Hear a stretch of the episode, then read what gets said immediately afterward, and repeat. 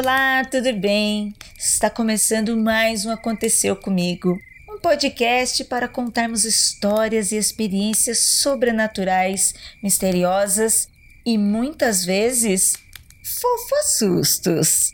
Que acontece com os nossos ouvintes, acontece com a gente, acontece com todo mundo por aí que eu sei. Pegue o seu marshmallow e chegue mais perto da fogueira, pois eu e Juliana Ponzilacqua temos o prazer de recebê-los aqui para se aquecer lendo os relatos dos nossos ouvintes. Tudo bem, Ju? Tudo certo. Ai, que delícia que tá essa fogueira hoje, hein? Tá animada, tá cheio de gente, gosto. Inclusive, vou dizer que trouxe aqui docinhos especiais, tanto para Tupá, tanto com o Lucas, tá? Então, o Lucas já sabe que é o pudim.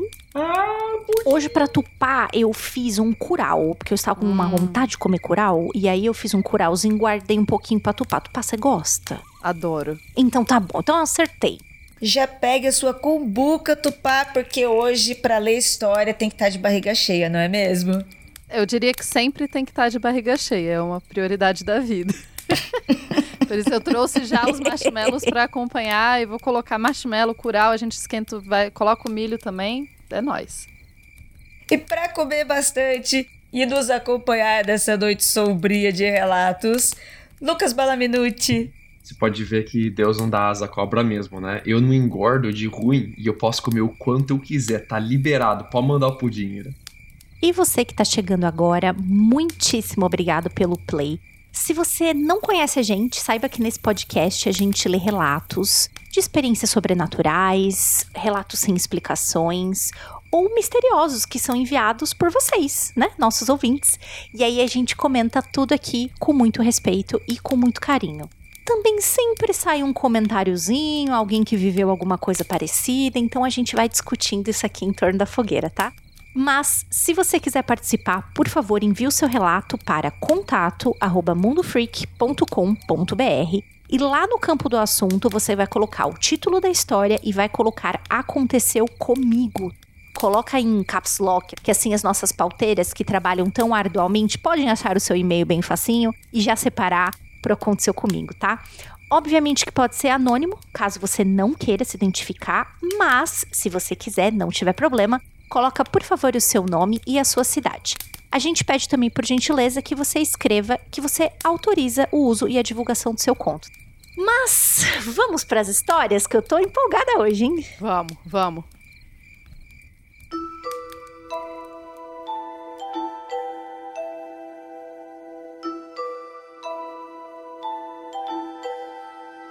A história que eu vou contar chama-se Possessão de Objetos. Vamos lá. Antes da história, gostaria de fazer um breve resumo da minha relação com o sobrenatural. Aqui em casa, sempre fomos super sensíveis. Meu irmão é o único que não tem essas histórias que poderiam facilmente ser contadas num episódio do Aconteceu Comigo. Eu, por outro lado, já passei por várias situações do tipo. Moro com minha família em um apartamento no segundo andar de um prédio pequeno de apenas três andares. Estamos nesse AP desde sempre, cresci nele e até hoje estou aqui. Então já se passaram vários moradores nesse tempo. Imagino que os moradores no prédio não no seu AP. Por algum motivo, as escadas e corredores do prédio eram decorados com estátuas daqueles anjinhos bebês esquisitos. Quando eu era criança, morria de medo dessas estátuas. Sempre senti uma energia pesada vindo delas. Minha ex-vizinha do primeiro andar tinha uma dessas estátuas bizarras na porta do apartamento dela. Então todos os dias eu passava pelo anjinho esquisito para poder sair do prédio. Eu já aconteceu comigo uma coisa parecida. Em meados de 2008, em um dia qualquer, eu decidi sair de casa para fazer algo na rua que sinceramente eu não lembro o que, que era. Desci as escadas e dei de cara com a estátua desse anjo específico. Senti um calafrio e travei. Olhei diretamente para o anjinho e do nada ele piscou para mim, com um olho só.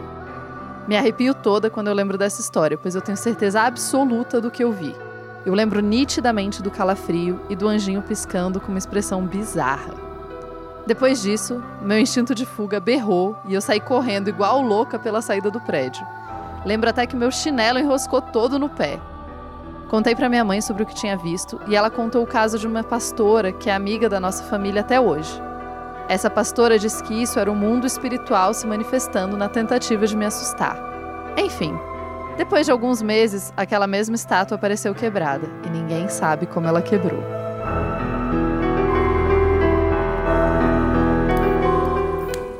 Ninguém sabe ou você que quebrou o ouvinte? eu, eu tô desconfiada também, hein? É, ninguém sei como ela quebrou, né? Ai, gente, eu, eu sou super sugestiva com estátua. Eu olho para uma estátua, eu automaticamente já a imagino se mexendo, entendeu? Eu já tenho medo. Eu li essa história, eu pensei, mesmo que isso não tivesse acontecido comigo, eu veria a estátua piscar para mim e eu ia ter medo disso. Eu acho que eu já contei para vocês da Penélope, né? O manequim hum. que ficava na minha casa. Só de lembrar. Penélope? eu não lembro. Você pode contar de novo? Claro, quando, eu não sei se quando eu contei eu lembrei o nome, mas hoje eu lembrei o nome. A Penélope era um manequim, tem uma amiga da minha mãe que é costureira, e ela tinha um manequim antigo. É, assim, um manequim antigo daqueles de olho de vidro, tá, gente? E que parece muito uma pessoa, assim, aqueles antigos mesmo. Não era um manequim de costura, era um manequim tipo de, de ficar em loja. Pra assim. assustar. Assim. Isso. E daí eu não sei porquê a Penélope foi ficar lá em casa um tempo. Eu realmente não lembro porquê. E daí a Penélope ficava no corredor. Então, tipo, no corredor da minha casa tinha um manequim Caraca, com olho de vidro. De noite era muito assustador. E eu era criança, isso eu morava. Eu morava em Curitiba, eu tinha tipo uns 5, 6 anos. E eu tinha costume de ir pro quarto da minha mãe de noite, quando eu acordava, assim. Só que era um desafio muito grande, porque pra ir pro quarto da minha mãe eu tinha que passar no corredor e tinha que passar pela Penélope. E, tipo, a Penélope tava lá me vigiando, era muito difícil. Caraca. Aí, depois de um tempo, eu falei pra minha mãe que eu tinha medo da Penélope e minha mãe tomou a alternativa lógica, que foi colocar a Penélope no quarto dela. Então, a minha mãe dormia ah, claro. todo dia com a Penélope olhando pra ela e ela achava super tranquila. Ela nunca viu nenhum problema da Penélope. Mas assim, eu entendo essa agonia, assim, quando você olha, né? Tudo bem que eu tô falando da. Ela não queria você no quarto dela, tu fala. eu ia do mesmo jeito. é que daí eu tava com ela e todo mundo sabe que mãe ou o adulto que cuida de você tem uma aura de proteção específica, né? Sim. Então tava tudo bem. Eu podia chegar perto da Penélope com a minha mãe por perto. Mas eu entendo um pouco essa, essa estranheza, né? De olhar assim os anjinhos, os querubins, que na Bíblia são descritos, sabe a descrição que todo mundo zoa? que ah, anjos e não sei o que, não sei o que, é, são os querubins. Que depois viraram anjos fofinhos, mas na Bíblia eles têm 50 olhos e, e asas. E... Não são fofinhos, e né? E querem te comer. Deixa eu contar uma também que aconteceu recentemente comigo. A Ivy e eu, minha esposa, né? A gente anda muito pelo centro, a gente faz tudo a pé aqui. Não faz sentido andar de carro no centro de Chicago. E tem uma avenida chamada Avenida Lake, Avenida Lago e passa em cima dessa avenida um trem elevado, como se fosse um metrô em cima da avenida em vez de ser embaixo. Horrível, umas colunas de, de ferro gigantes assim. O trem faz a, a rua tremer, os prédios tremerem toda, é muito feio. Mas a gente anda muito por baixo desse elevado porque essa avenida é uma das principais aqui de Chicago, né? E passando por ela, a gente viu nas colunas do elevado, as colunas de ferro enormes, assim, né, umas vigonas, umas carinhas de bebê, de anjinho, com asinhas assim atrás. Que falou, uai caralho, que que é isso? E a gente chegou perto assim para ver, eram duas carinhas de bebê. E dava para ver que elas estavam ali faz muito tempo, elas eram feitas de concreto. Tinha uma terceira que parece que estava ali, mas ela deve ter caído, porque tá só a marca dela contra a coluna de ferro e aquelas duas carinhas de bebê bem de anjinho, assim, olhando pra gente. E descascando um pouquinho da pintura, dá pra ver que elas eram rosa. Mas a pessoa que pinta as vigas de amarelo pintou por cima das carinhas de bebê mesmo, foda-se. Quem liga, né? Aí eu fiquei tipo, caralho, por que, que tem carinhas de bebê no elevado, né? Achei muito creepy. É, eu, eu fui procurar e parece que brotou entre 2017 e 2022 essas carinhas de bebê em todas as grandes cidades americanas. e ninguém sabe quem tá espalhando elas. E tem umas que é tipo no meio de uns parques abandonados, no cemitério.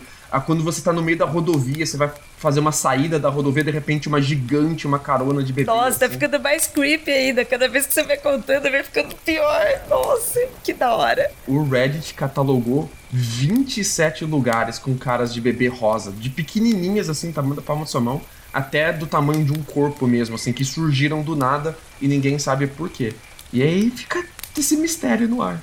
Cara, além de creepy e massa, Eu só tô imaginando, tipo, um grupo de senhorinhas, assim. Vocês lembram quando tinha o rolê de colocar tricô em toda a cidade, pra deixar a cidade mais colorida? Ah, pra mim sim. é a mesma vibe, assim. Eu acho que deve ser um grupo de, de senhorinhas, assim, ou de, ou de crafters. Minha filha, vamos assustar eles, eles vão ficar tão assustados, minha filha. Come abacate. Eu até imagino que possa ser, né, uma intervenção artística também, mas assim, é um trabalho de, de manter o segredo muito mais difícil do que até de se fazer arte, de criar esse mistério. Com certeza. Mas aí, ouvinte, talvez você não fosse o único que achava o anjinho estranho.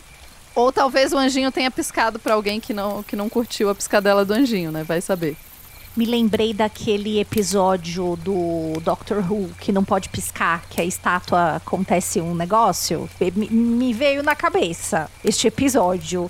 Vou dizer também que sou super sugestionada. Se ficar olhando muito tempo alguma estátua que tem carinha, vou ver a carinha se mexer fatalmente. Então não sou a melhor pessoa para opinar sobre este caos, porque com certeza eu vou falar que aconteceu, tá? Porque é isso. Sem contar que a gente tem muita, muita estátua humana por aí. Hoje em dia você já fica na dúvida, né? Se vai se mexer e vai pular pra sua Ah, frente. pois, também. Vamos para a próxima história, então? Vamos lá.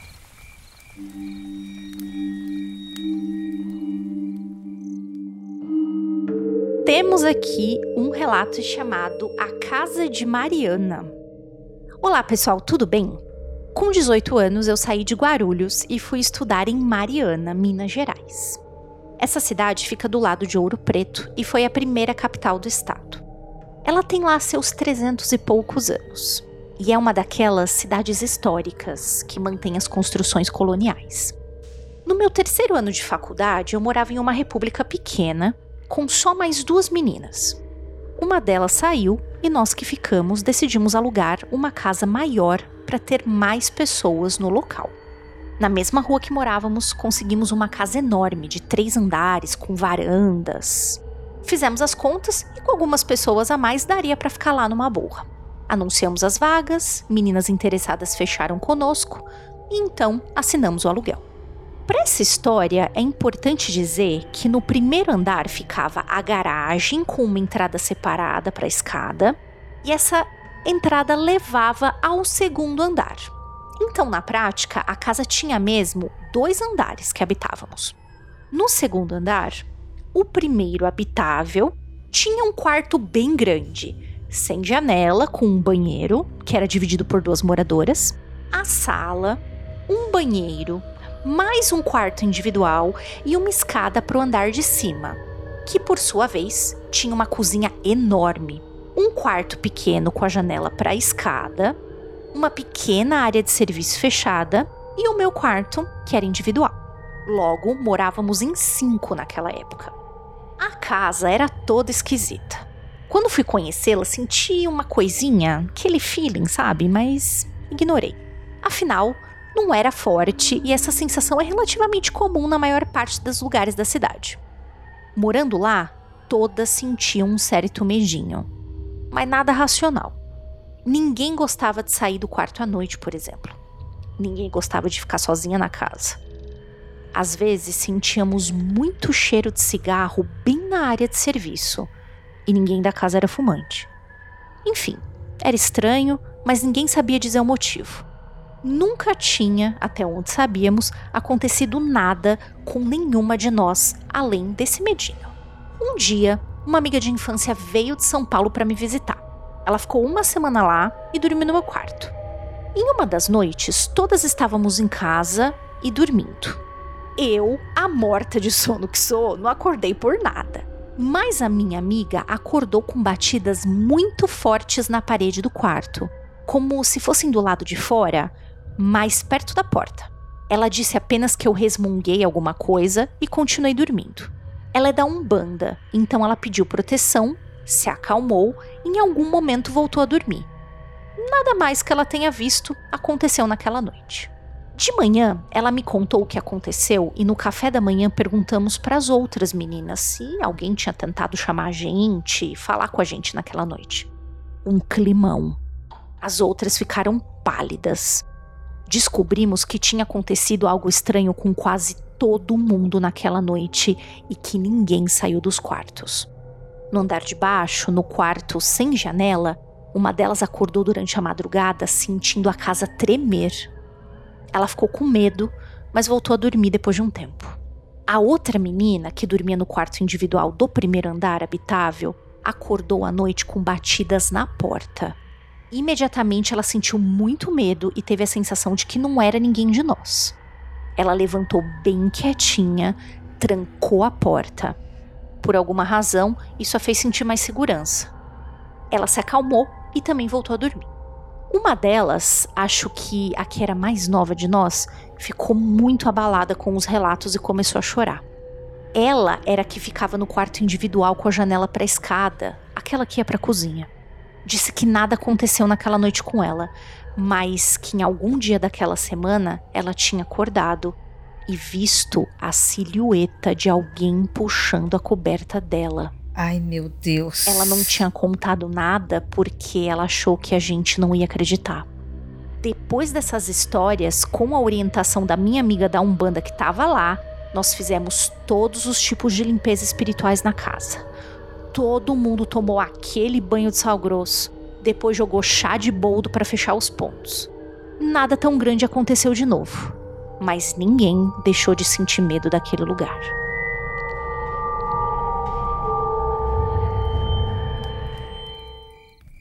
Abençoado seja o povo da Umbanda. Muito obrigada. Toca o ponto E o povo da Umbanda salvando de novo, né? Olha, de novo, como é bom ter amigo macumbeiro. É a única coisa que eu tenho que dizer para esse. Que gostoso que é ter amigo macumbeiro. Ah, você tá sentindo algum problema? Vamos resolver o problema. Vamos pelo menos dar uma amenizada. Vamos dar uma limpada nessa casa. Porque olha, que bom que essa sua amiga macumbeira tava aí também. Porque eu fico pensando, né? Não sei. Mas se a outra moça falou: olha, tinha medo de contar, vocês não acreditarem, acho que foi até bom a amiga da Umbanda ter experienciado, porque ela fala: então, acho que pode ser alguma coisa mesmo. Vamos fazer uma limpezinha? Total. Eu, eu seria 100% a pessoa que dormiu e não ouviu nada. Você dorme fundo, Tupá? É, eu durmo, eu durmo igual uma pedrinha, gente. Eu durmo muito pesado. Então, enfim. Inclusive, é de família. Não, Tupá dormindo, apagado, enquanto isso a casa, que eu fiquei imaginando nessa história que nem invocação do mal, tudo voando, rodando assim, ó, cheio de espírito rodando o negócio e a Tupá dormindo. É, 100%. Gente, eu já dormi uma vez e eu não bebia nada na época. Eu dormi em um churrasco, no meio do churrasco, com todo mundo bebendo em volta de mim. Eu, aparentemente o pessoal jogou coisa Tipo, jogou joguinho do meu lado e tinha luz, tinha som, tinha tudo. Eu dormi, eu acordei no dia seguinte na casa de um amigo meu. Meu namorado, na época que me levou, ele falou que eu até andei até o carro e fui, eu não lembro de nada. Assim, eu acordei na cama, para mim foi uma ótima noite de sono. Caraca. Credo, Tupá, que perigoso. Tem, tem alguns detalhes nessa história que eu acho sensacional. Primeiro que três pessoas diferentes ouviram batidas. E parecem que elas ouviram algum tipo de batida diferente, ou pelo menos elas não tiveram a mesma interpretação. Mas três pessoas ouvindo batidas ao mesmo tempo, eu acho que fica difícil de dizer que batidas não aconteceram, né? Uhum. Acho que a gente pode bater no martelo e falar, batidas tiveram. Podemos tentar achar alguma explicação para as batidas, mas batidas tiveram. Yeah, é, exatamente, batidas tiveram. E eu acho engraçado que a, a, pessoa que diz que viu um vulto e que puxou o, o lençol da cama dela, assim, a gente já viu histórias disso aqui, não aconteceu comigo, de pessoas que têm um lençol puxado ou que vê algum tipo de vulto. A gente já explicou esse tipo de história de diversas maneiras, com espírito, shadow people. Ah, mas parece que alguém queria entrar, cara. Era alguém querendo entrar, ou pelo menos querendo chamar a sua atenção. Agora, se esse alguém é alguém que está presente fisicamente ou não, aí já vai do que você quer acreditar. Nossa, Lucas, pelo amor de Deus, é algo que eu sempre falo pra Ju. O pior é se for vivo. Nossa, nesse caso eu prefiro o fantasma. O fantasma, a amiga da Umbanda ajudou, né? É, agora o vivo. Nossa, você olha pro canto. É, o vivo. Eu prefiro o morto, gente. Se for assim, por favor, que seja o morto. Eu tenho uns amigos que são bem filha da puta. Se um deles puxa uma história de terror e fala assim: Ah, ontem à noite eu vi batida. Todos eles vão jurar que eu vi batida também só pra ferrar comigo. Todos eles. Sabe que eu sou um cagão. Que legal! Sim, super saudável. Com elas, eu acho que não é o seu caso, porque ela falou que as duas ficaram pálidas, né? Porque elas devem ter falado, ah, ouvi batida enquanto sonhava, ou pesadelo, ou tava meio dormindo meio acordado, a gente ouve umas coisas mesmo. Mas quando alguma outra pessoa fala que teve a mesma experiência que você, e você tinha desdenhado ou desrelevado aquela experiência, do nada aquilo toma um peso tão grande para você. Sensacional essa história, gostei muito dela. É porque quando tem mais de uma, né? Duas, agora três pessoas compartilhando da mesma experiência, mesmo que rápido ali, opa, não é só impressão ou visão periférica não aqui, entendeu? E essas casas antigas com que elas são mais altas, né? Dá um eco maior, as janelonas, nossa, dá, dá um medo assim maior mesmo, né? Você fica mais é, apavorado. A gente tem também toda essa relação, né, com as cidades Mariana, Ouro Preto, Sabará, enfim, todas essas cidades históricas, né, quando você pensa ali no centro histórico. São cidades com muito, muito estudante, né, tem milhares de repúblicas, etc, mas tem toda essa aura das casas antigas de muito sofrimento, de muita coisa que aconteceu por ali. Nunca fui para Mariana, mas se quiser me convidar, eu, eu Vale a eu pena. Eu, iria várias vezes de novo. Bem, eu fiquei imaginando essa história, essa noite aí, como uma noite de terror mesmo. Para mim foi filme aqui, Invocação, sabe aquele filme da Invocação mesmo, com a casa Bem cheia de mesmo, né? fantasma? Né? É. E, e várias coisas acontecendo, às vezes não acontece algo muito.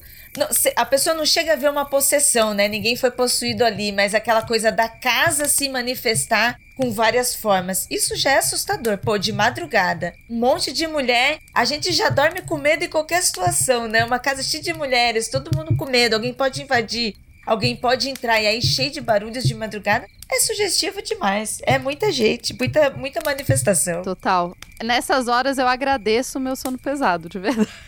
Aí, aí os fantasmas podem fazer barulho de noite que eu não ouço. Faz até cosquinha no seu pé que você não acorda, né? não acordo mesmo.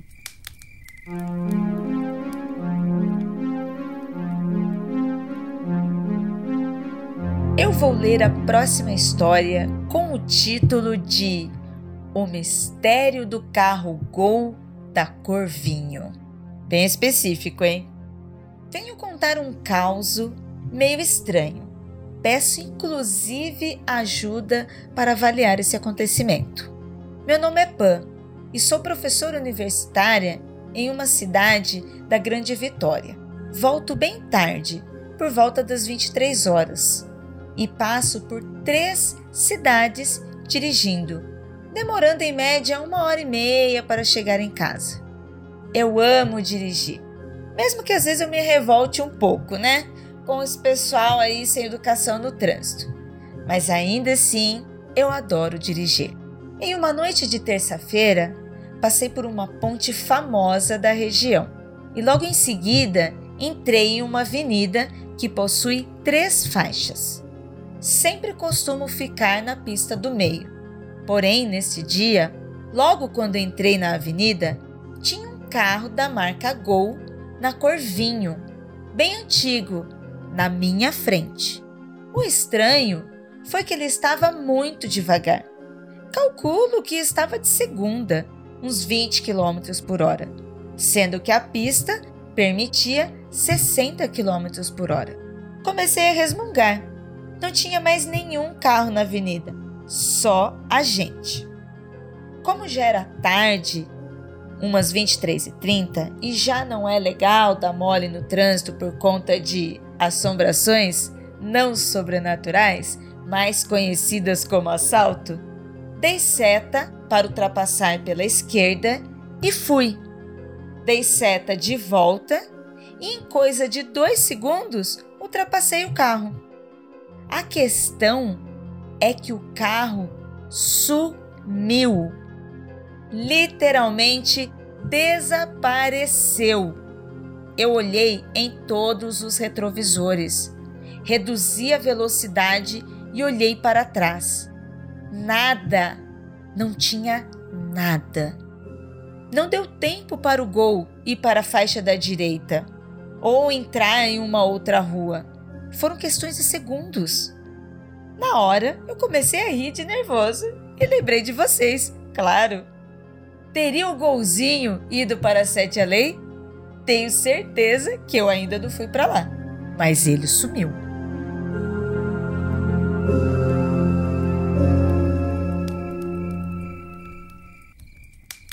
Você tinha lente em Uber agora. que medo, bicho! Caraca, que história, gente. Que história. Mano, assim, quando eu comecei a ler, eu poderia até pensar que seria uma falha da Matrix. Né? A gente já recebeu uma história aqui de falha da Matrix, que eu lembro que era moto, motocicleta. Bicicleta amarela. Bicicleta amarela. E teve até aquele efeito de falha, né? Acho que saiu até o som. E esse daqui não. Simplesmente desapareceu na frente dela. Eu já contei uma história de coisas que estavam na minha frente e desapareceu aqui. E, e, eu vou te contar, cara, que se você tinha alguém com você, converse sobre isso. Total. É, golvinho é uma cor, é uma cor comum de gol, corvinho. Galera que entende de carro, vocês sabem dizer? Olha, pelo menos aqui no centro, né, em São Paulo, capital, eu sempre brinco que os carros são muito sem graça, né? Eu vi recentemente uma, uma foto dos anos 80 da Avenida Paulista e era tão bonitinho, carros de várias cores diferentes, né?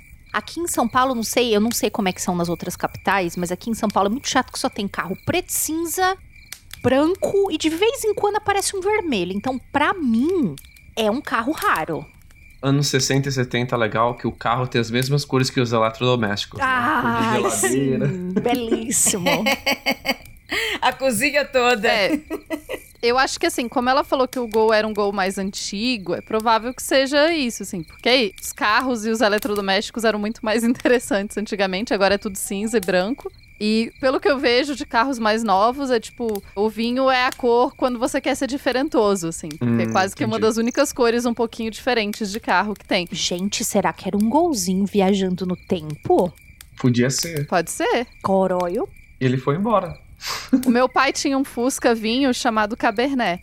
Vai que era um, um olha golzinho só, também. Olha só. Não, mas eu, eu, já vi uma parada desaparecer na minha frente. Eu contei essa história vezes demais aqui já. Mas o, o que me manteve são foi conversar sobre isso com outra pessoa. Saber que uma outra pessoa viu. Se alguém viu também, cara, conversa com essa pessoa. Não deixa essa história morrer. Revive isso sempre que você puder. Não precisa ficar assustado, tá? Mas é porque às vezes a gente vê umas paradas assim e a gente, ah, não dá, vi coisa, acontece, devia estar tá cansado, 11 e meia da noite. Mas quando você vê com outra pessoa assim, aí que as histórias começam a ficar legal. E caraca, cara, muito doido, cara, muito doido. Vocês parariam o carro para olhar a pista? Tipo, encostava ali num canto para olhar onde é que tava o gol? Ou vocês aceleravam e iam embora? Depende. Depende da, da pista, da rodovia que ela está. Se é uma avenida, assim, no meio de cidade, um pouquinho mais tranquila e pelo horário, eu sei que eu posso dar uma reduzida e parada, eu ia dar uma olhada. Não sei se eu sairia do carro, mas eu ia dar uma olhada. Eu, gente, é, eu sou Zé Povinho, eu já quero olhar acidente, já quero olhar qualquer coisa que tá eu parado no acostamento. eu, eu tô com a ira nessa, embora, assim, eu não sou. Eu não gosto de acidente, eu não olho acidente. Embora eu não, eu não seja Zé Povinho. Não, não, não. Eu não, eu não gosto de acidente. Mas assim, eu sou tão Zé Povinho que eu fiz graduação em fofoca, mestrado em fofoca, pós-graduação em fofoca. É, é ser Zé Povinho na vida inteira. O que eu, o que eu faço da vida. A minha profissão é ser fofoqueira, então. O importante assim, é saber, né? Óbvio que eu ia querer saber o que, que era. Claro que se fosse um lugar que não dava para parar e tal, tudo bem, mas se desse, eu ia muito tentar entender. Olha, eu acho que eu só pararia se eu tivesse acompanhada no carro. Se eu tivesse sozinha, eu acelerava. Acho que sozinha eu não tancava, não. Ou passava em cima da entidade. Foda-se a entidade, né? A Ju acelera e passa em cima da entidade. Aqui não! É que se for a entidade assaltante, né? É que 11 e meia tarde, mas ainda é horário de entrada de balada, assim. Não é tão... Os postos estão abertos ainda, os barzinhos estão bombando ainda. Então, tipo, não é, não é horário, assim, de, tipo, mega preocupado, assim. Mas eu acho que eu tô, eu tô com a Ju. Eu acho que eu pisaria no, no acelerador, engatava ali pra terceira, pra quarta e ia embora. Eu, eu, eu ia tentar parar e eu ia tentar contar aqui para vocês depois. Eu já ia mandar mensagem do grupo. Gente, acabou de acontecer um negócio aqui, aconteceu comigo, hein? Temos que gravar. A gente descobriu que esse ouvinte aqui é o ouvinte que, se não tá todo mundo exatamente no limite de velocidade, ele fica incomodado, né? Vamos para a próxima história.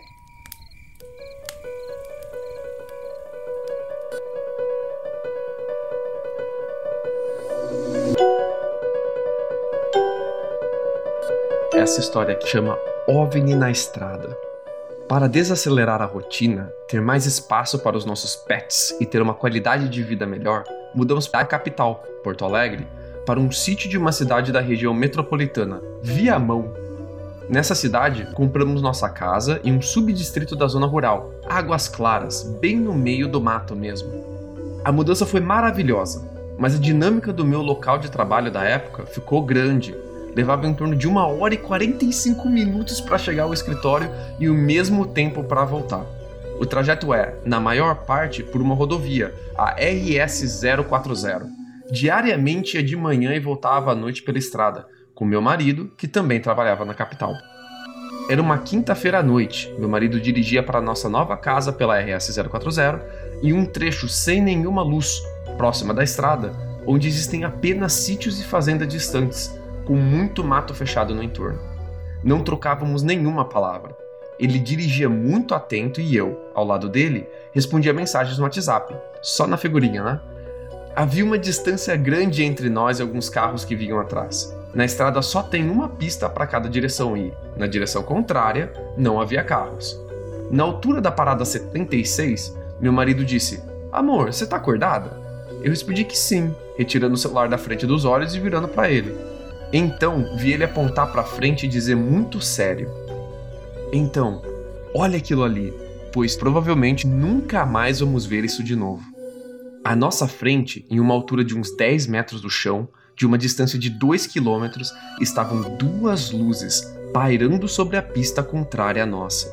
Nosso carro ia na mesma direção daquilo, a uns 80 quilômetros, e dava para perceber que as luzes estavam a uma velocidade bem menor, pois nos aproximávamos rapidamente. As luzes eram fortes, como faróis altos de outro veículo, mas flutuando no ar. Do lado esquerdo, uma luz azul e uma luz branca alternavam sem nenhuma regularidade, e, do lado direito, existia apenas uma luz vermelha fixa. Perguntei ao meu marido se poderia ser um aeroplano, um bimotor, um helicóptero ou algo assim, mas ele mencionou que o padrão de luzes era incomum e que piscavam de uma forma muito irregular. Reduzimos a velocidade. As luzes seguiam à frente, em velocidade constante, na mesma direção que nós. Pairando sobre a pista contrária, conseguimos perceber um contorno de algo e concluímos que era um objeto. Ou seja, as luzes não pairavam sozinhas, eram parte de algo que ainda não podíamos definir. Quando começamos a nos aproximar do objeto, meu marido reduziu a velocidade de modo que ficamos um pouco atrás, mas não chegamos a emparelhar o carro com aquilo. Nesse ponto, a luminosidade era muito intensa, ficava mais difícil ver do que se tratava. Como sou muito curiosa, abri o vidro do carona completamente e coloquei parte do meu corpo para fora para tentar enxergar melhor. Então, enquanto eu estava com a cabeça inteira para fora e só enxergava as luzes, o objeto manobrou em diagonal para pairar sobre a nossa pista. Estávamos indo na direção dele e começamos a passar bem embaixo. Olhei para o relógio do painel do carro e eram 20 horas e 17 minutos. Quando voltei os olhos novamente para o céu, com a cabeça fora do carro, o objeto estava exatamente por cima de nós. Estava bem acima da minha cabeça e as luzes já não estavam tão intensas quanto debaixo dele. Era um triângulo isósceles, com as pontas arredondadas, quase do tamanho do nosso carro, um HB20. Uma luz branca fixa na ponta da frente, luzes alternantes em azul e branco na ponta esquerda, na base do triângulo, e uma luz vermelha, fixa, na ponta direita da base. O triângulo não parecia ter muita espessura, parecia bem achatado. A impressão que tive era que o objeto era feito de um material que lembrava uma tela de celular desligada, como se ele fosse de um vidro totalmente preto que refletia um pouco. Ele não fazia som algum, Caso fizesse, era algo tão baixo que ficou abafado pelo som do nosso carro, porque não ouvíamos nenhum ruído vindo dele. Só depois que passamos por baixo dele, eu voltei para dentro do carro. Então pulei para o banco de trás para vê-lo afastar pelo vidro traseiro e ficando cada vez mais longe. Em seguida, o objeto foi subindo, indo na direção do meio do descampado de uma fazenda ao nosso lado direito e, suavemente, ainda sem som algum, se afastou até que eu perdesse de vista nas curvas da estrada. Novamente olhei para o relógio e eram 20 horas e 20 minutos. Foram os três minutos mais longos e extraordinários da vida. Não preciso dizer o quanto fiquei eufórica e chocada. Eu pedia pro meu marido parar o carro, queria ver mais. Mas a RS 040 não tem acostamento e é uma estrada muito perigosa. E ele não conseguia achar um recuo sequer para encostar. Conseguimos parar depois do pedágio. Ainda podemos ver as luzes do objeto subindo, encontrando mais dois conjuntos de luzes iguais, que estavam mais à frente.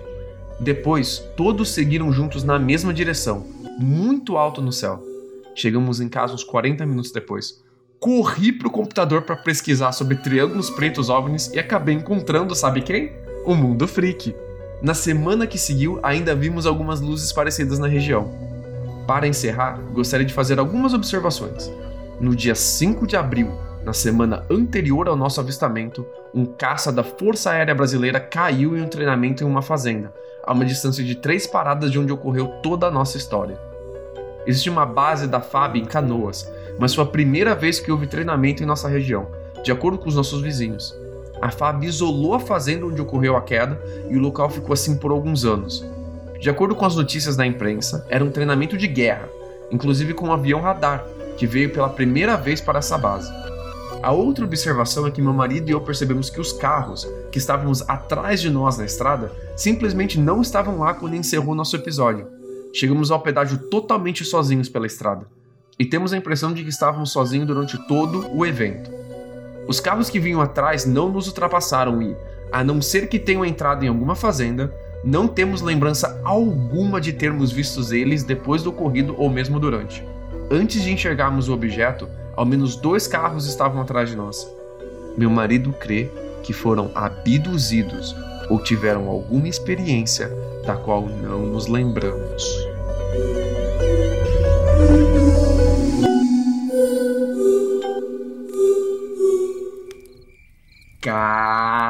Caraca, caraca, um relato foda. Ou, Arrepiadíssima. ou não tiveram a mesma a mesma coragem, que eu vou usar essa palavra.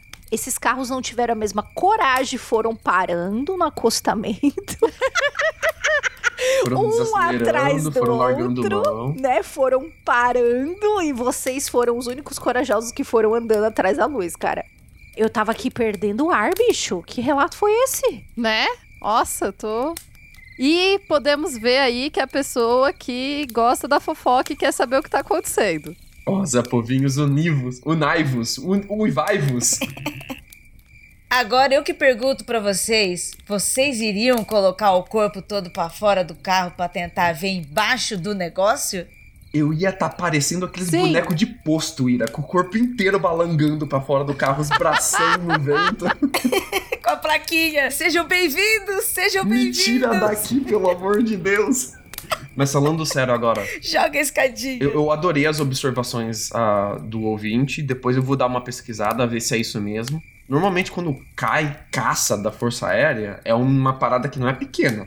Sai notícia pra dar com pau, porque caça da Força Aérea é um tipo de ativo que custa milhões, é uma grande coisa. É muito E tem caro, poucos né? caças na Força Aérea Brasileira comparado a potências do tamanho do Brasil. Então não é uma coisa pequena. Super valorizado hoje em Uhum. dia, né? Se acontecer um negócio desse, vai estar todo mundo falando, né? Mesmo que seja um caça velho dos anos 70, que, que tem pra caramba ainda.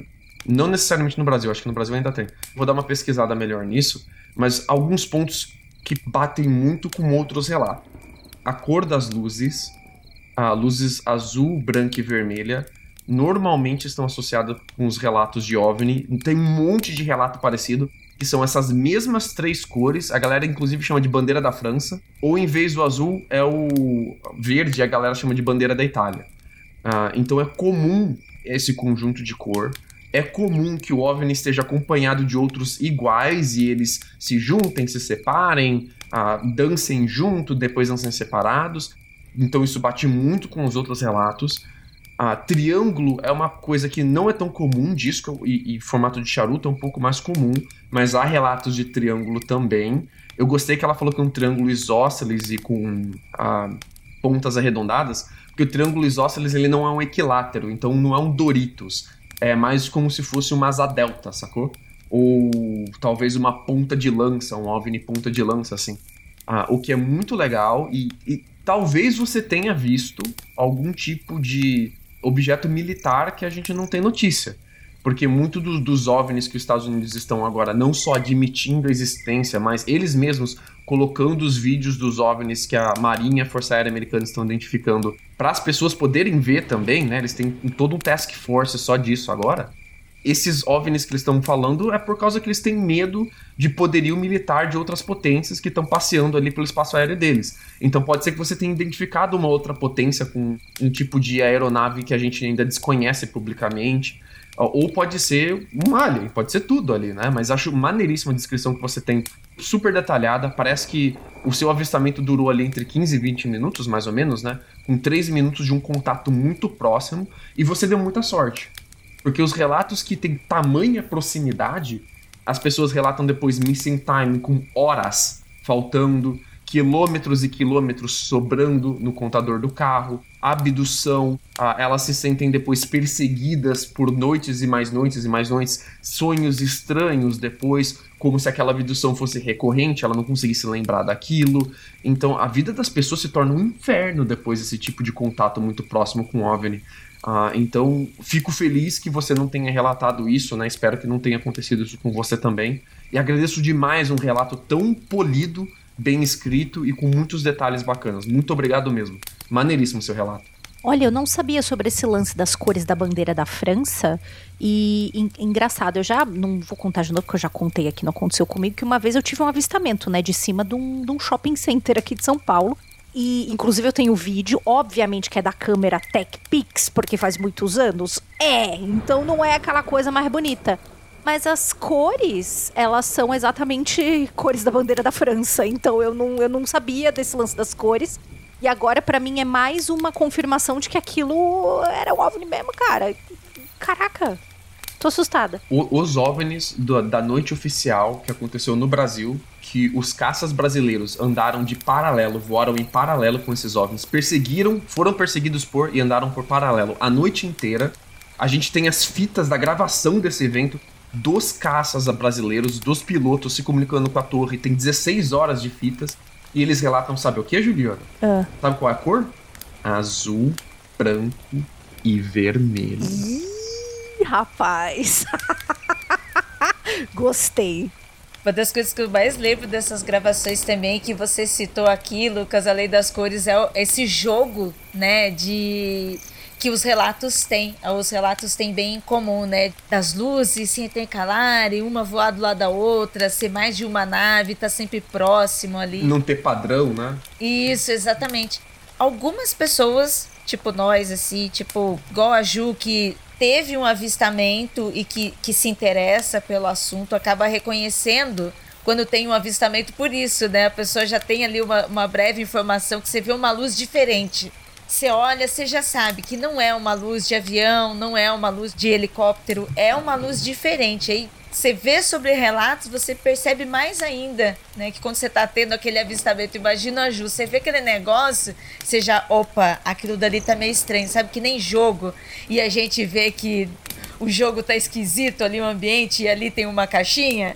Ah, eu fico imaginando se não tem mais cores que não são visíveis ao nosso olho. Se não tem cores em ultravioleta, em raio-x, que a gente não consegue ver com o olho humano, né?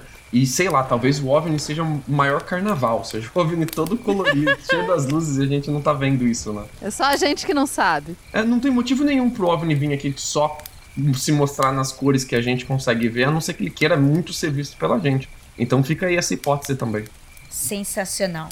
Olha, que capricho. Eu, eu estou passada com esses relatos de hoje, porque além de tudo, estavam muito caprichados. Eu gosto de relato assim, cheio de detalhe, com um amigo macumbeiro envolvido. Com ET adoro. junto, né? Tudo misturado, né? Com ET, com avistamento. Nossa, e aprendi um negócio novo hoje ainda. Então, hoje foi muito maravilhoso, foi muito proveitoso. Eu espero que vocês que estão ouvindo aí também tenham gostado bastante.